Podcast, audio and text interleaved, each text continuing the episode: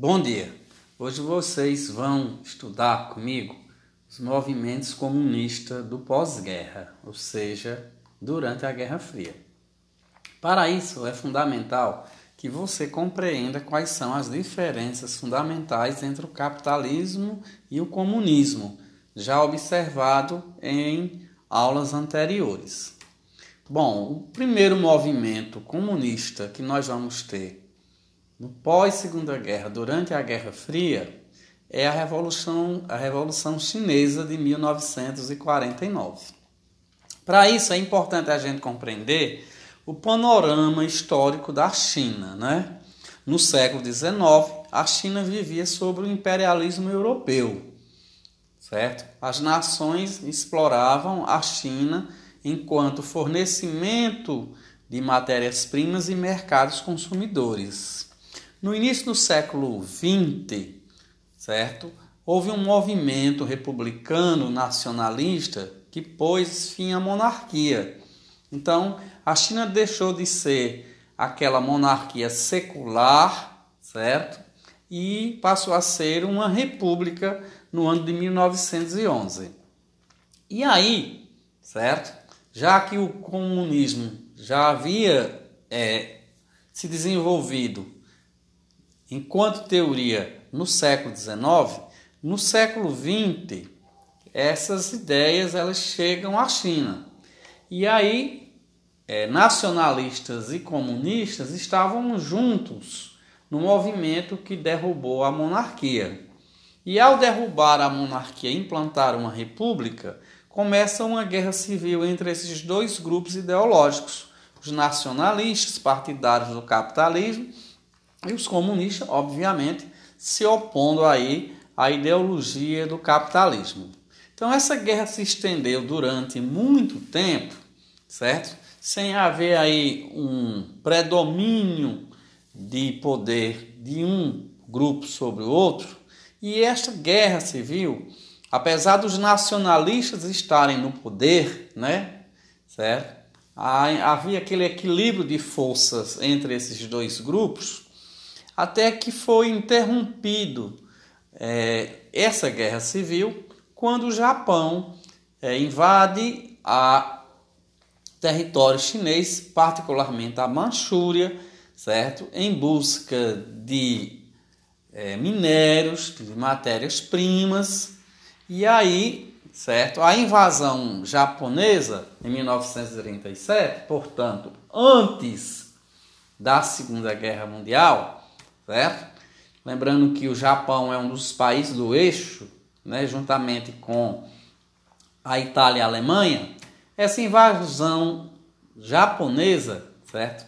Faz com que, novamente, é, nacionalistas e comunistas que se uniram lá em 1911 para derrubar a monarquia, agora eles deixam de lado essas diferenças e se unem para expulsar os japoneses do seu território, já que o Japão havia invadido a China em 1937.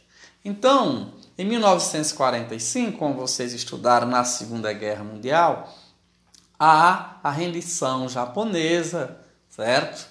Em função das bombas atômicas em Hiroshima e Nagasaki. Então, em 1945, o Japão rende, final de 1945, e a rendição japonesa reinicia a guerra civil entre nacionalistas e comunistas. Observe, certo?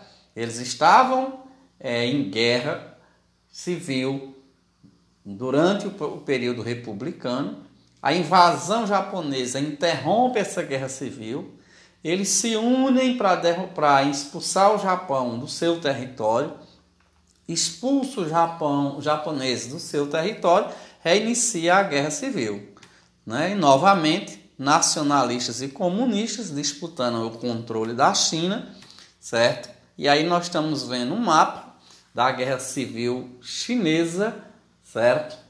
Essa guerra civil foi uma guerra muito intensa, certo? Nós tivemos aí a participação dos países, certo? Durante o, a Guerra Fria, E aí nós tivemos que os comunistas conquistam o poder em 1949. Então, em 1949, a China se transforma em uma república popular, certo? Sobre o ideário comunista, certo? Aqueles nacionalistas que estão na China e que foram derrotados para não se submeter ao regime comunista de China, certo? Eles fogem para a ilha de Taiwan, né? E aí você compreende hoje aqueles conflitos, certo? Que envolve aí as populações lá da ilha de Taiwan. Taiwan é uma, uma ilha capitalista, mas tem um controle político chinês. Então, essa divergência entre política e economia, capitalismo e socialismo, é, o Taiwan enquanto economia capitalista, mas enquanto regime político é, é dirigido pela China comunista. Então a gente compreende a problemática da ilha de Taiwan justamente é, como resultado da guerra que culminou na proclamação da República Popular na China, ou simplesmente o que a gente chama de Revolução Comunista Chinesa. Certo? E aí o grande líder desse movimento chinês é Mao Tse Tung, né? Vocês viram no mapa anterior que o Mao Tse Tung, certo? É, recebe apoio da União Soviética e com o apoio da União Soviética, ele vai implementar aqui o modelo soviético em seu território, o modelo comunista, o modelo que nós já chamamos aí de stalinismo, certo? A estatização da economia, a coletiva, coletivização das terras, o desenvolvimento industrial, certo? Lembrando que a, a China era uma economia extremamente atrasada, certo? E em 1958, o Mao Tse-tung, que agora nós vamos chamar de maoísmo, por quê? Chamar de maoísmo. Para a gente diferenciar o modelo, certo, comunista é, da União Soviética do modelo comunista é, chinês, certo? Então a gente vai chamar o modelo soviético é de stalinismo e o modelo chinês de maoísmo.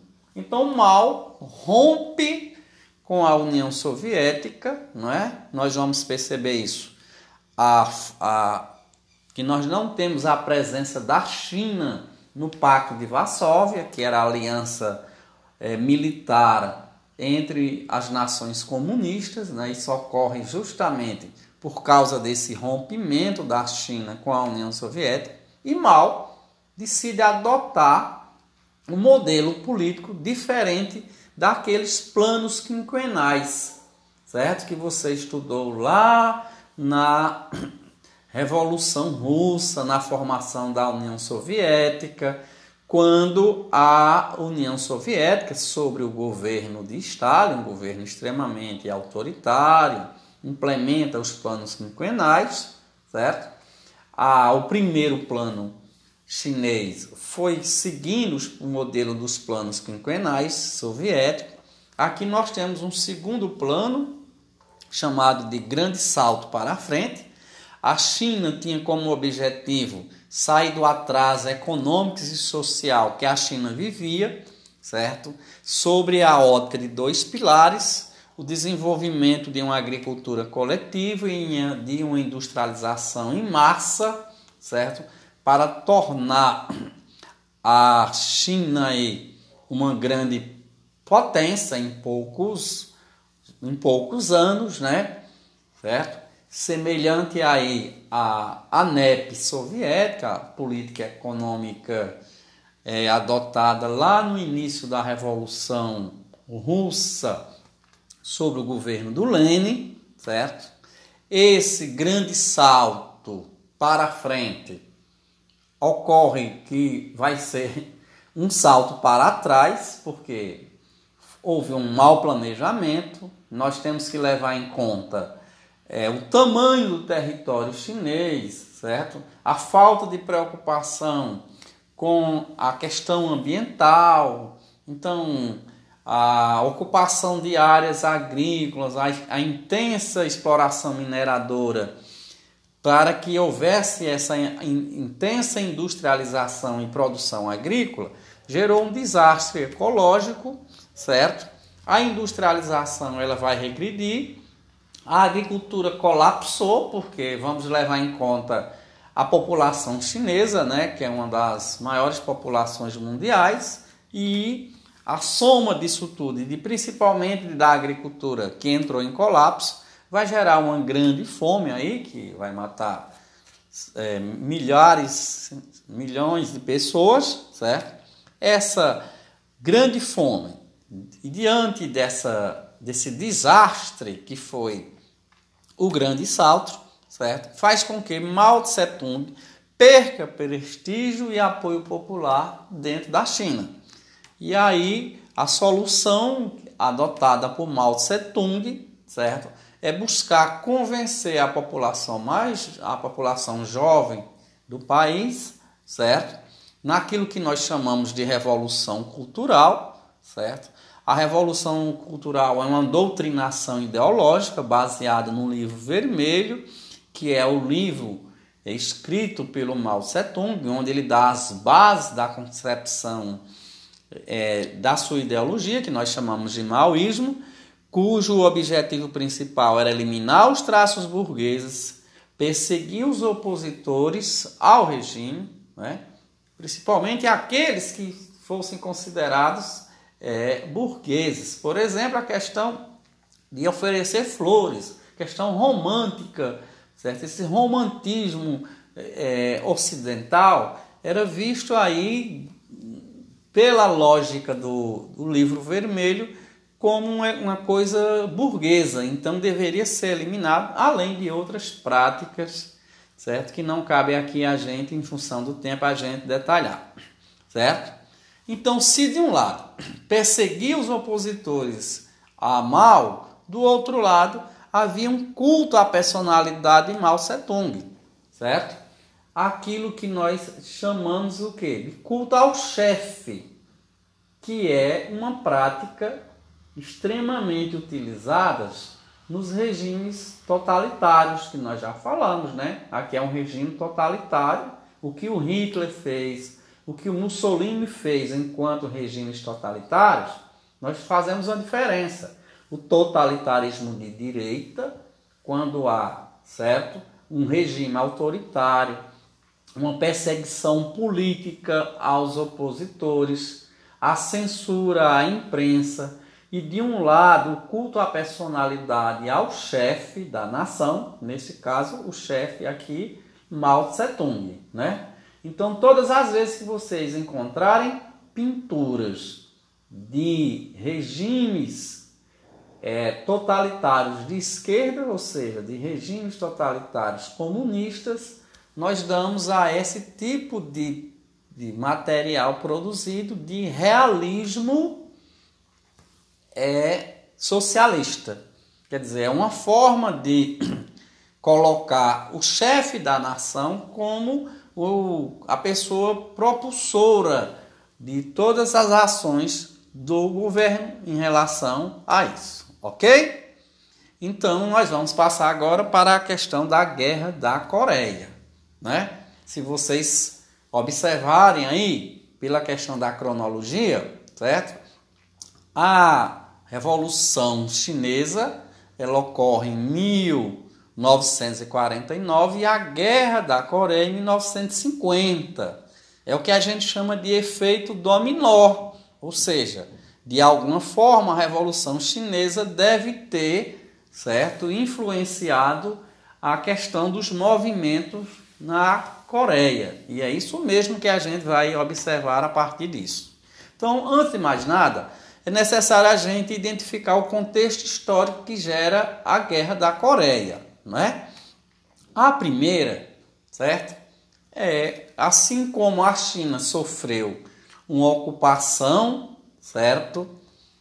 A Coreia também é, sofreu essa mesma ocupação, certo? No período anterior à Segunda Guerra Mundial, sobre o mesmo motivo da China, certo? a busca de mercados consumidores e de matérias-primas, não é? Uma posição geopolítica é, do Japão ali ocupando os territórios da China e também da Coreia, não é? Lembrando que a Coreia é uma península, não é? E por essa razão, certo? Por uma questão estratégica, nós tínhamos aí nós tivemos aí a ocupação da Coreia de 1910 a 1945. Da mesma forma que ocorreu na China, certo? A rendição japonesa que ocorreu na Grande Guerra, na Segunda Guerra Mundial, em 1945, certo? É, gera a situação que vai provocar a Guerra da Coreia. Né? Nós vimos que na, na, após a expulsão do Japão, a rendição dos japoneses na China, come, recomeça a guerra civil, que vai levar à vitória do movimento comunista.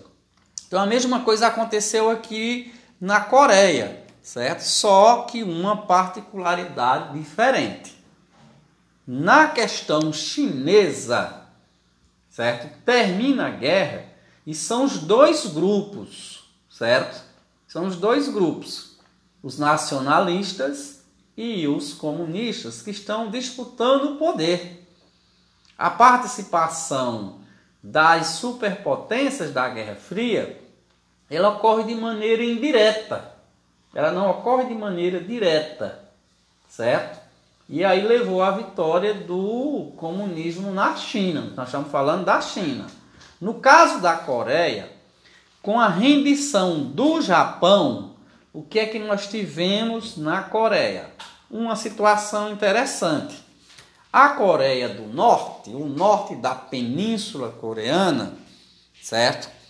A rendição japonesa recebeu a tutela da União Soviética, enquanto que o sul da Coreia, certo? Recebeu a tutela é, dos Estados Unidos, lembrando que o sul da Coreia, certo? É próximo ao Japão, certo? Tem proximidade territorial com o Japão, né? Lembrando que o Japão foi dominado durante a Segunda Guerra Mundial pelos Estados Unidos, certo? Então, de um lado, certo? O Japão no norte é derrotado pela União Soviética, no sul é derrotada pelos Estados Unidos. Então, com a rendição do Japão, como é que ficou a Coreia?